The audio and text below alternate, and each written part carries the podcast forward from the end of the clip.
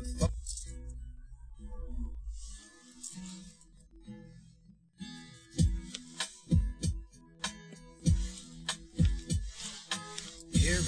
night and every day, my heart feels the pain.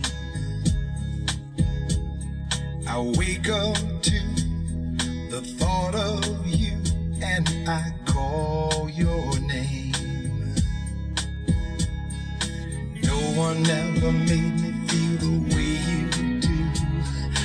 Nothing in this world I wouldn't do for you. But now I've got to let go.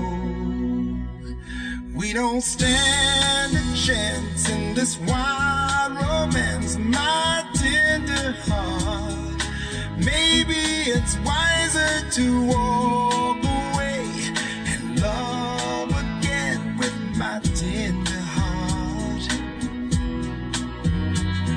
don't stand a chance in this wild romance.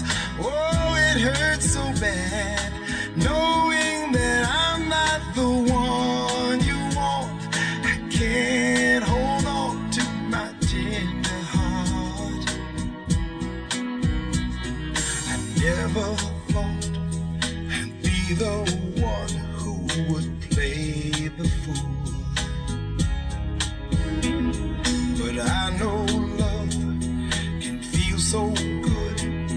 And can be so cruel.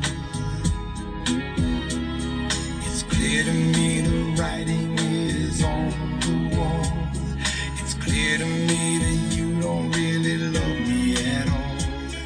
And I can't go on this way. We don't stand a chance in this wild romance, my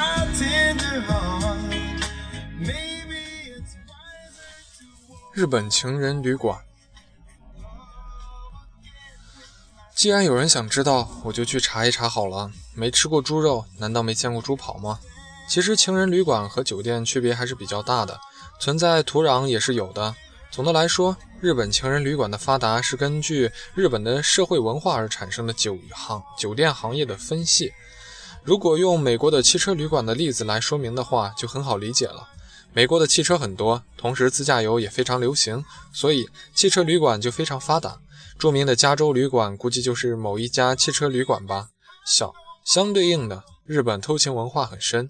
这个偷情并不是说婚外情，而是偷偷摸摸谈情说爱，不想被人发现。日本人骨子里还是那个羞涩的大和民族。下面我来说一说情人旅馆和酒店的区别。情人旅馆在日本叫做巴拉巴拉巴拉巴，是 love hotel 的直译音译，顾名思义就是 love 的 hotel。一般去 love hotel 的两种人，一种就是情侣，另一种就是嫖客。主题已经提到了，日本有很多情人旅馆，布置豪华浪漫，备有寄生用品或情趣用品。是的，这就是情人旅阁旅馆的风格。因为不这样布置的话，无法在激烈的竞争下存活。要知道，日本有三点七万家情人旅馆，仅在东京就占了百分之十左右。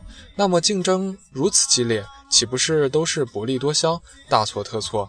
一般的情人旅馆的毛利率在百分之三百到百分之四百左右，相比之下，普通的酒店毛利率能够超过百分之百，已经是算业界的高水平了。但是，即使是如此赚钱的情人旅馆，还没有出现超过市场份额的百分之一以上的大型连锁。理由嘛，你懂的。因为日本人也觉得这个东西的印象不算怎么样。